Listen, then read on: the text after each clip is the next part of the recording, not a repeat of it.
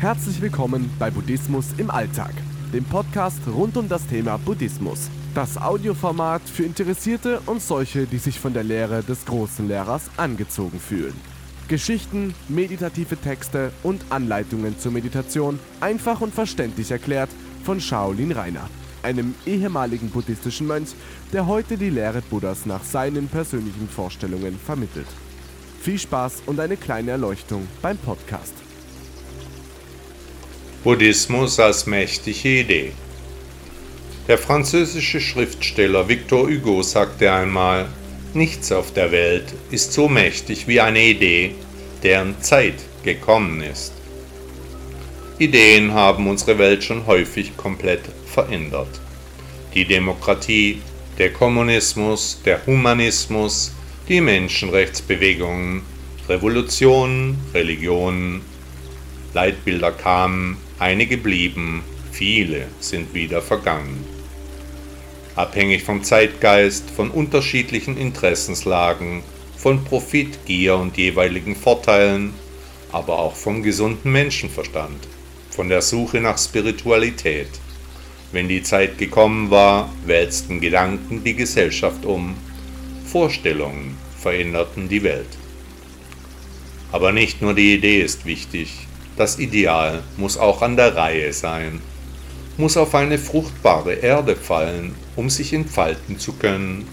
Ähnlich einem Samen müssen auch bei Leitbildern die Gegebenheiten zur Entwicklung günstig sein.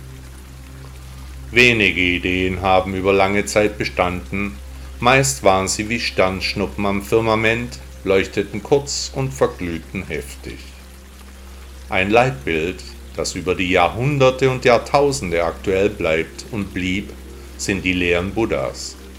Vor 2500 Jahren lebte er sein Leben und hinterließ uns ein Vermächtnis, das über die Zeit Millionen, wenn nicht Milliarden Menschen berührt und angeleitet hat. Im Gegensatz zu den großen Weltreligionen geht es im Buddhismus aber nicht um die Anbetung einer höheren Macht, sondern um die Beschäftigung des Praktizierenden mit seinem Ich. Also nicht ein Er soll es richten, sondern ein Ich kann alles verändern. Kein Zwiegespräch mit einem Gott, sondern eine umfassende Auseinandersetzung mit mir selbst, mit meinem Dasein. Es wird dabei die Verantwortung nicht einem Schöpfer übertragen, nicht dem Wohlwollen der Götter anheimgestellt, sondern ich bin für mich selbst verantwortlich. Das ist natürlich deutlich unbequemer als einen Herrn anzurufen. Es setzt Reflexion und Aktion voraus. Nicht stilles Warten auf bessere Zeiten, nein, sondern Aktivität, Handlung und Tat. Auch die Geschichte des Buddhismus war über die Jahrhunderte wechselhaft, beeinflusst von Moden, Entwicklungen, verschiedenen Vordenkern und dem jeweiligen Zeitgeist. Manchmal wäre die Philosophie Buddhas fast verloren gegangen, zu anderen Epochen hingen seiner Weltanschauung viele Menschen an, aber seine Worte waren immer präsent.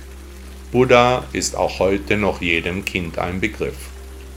Viele Europäer können zwar mit Begriffen wie Karma, Wiedergeburt und Erleuchtung wenig anfangen, sie spüren aber instinktiv, dass an seinen Äußerungen, an seinem Vermächtnis etwas dran sein könnte.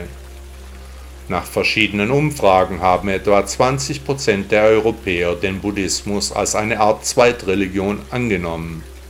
Viele genießen einfach nur das Abbild des heiligen Mannes, Sie fühlen sich beim Anblick seiner Statuen ruhig und sind friedlich gestimmt.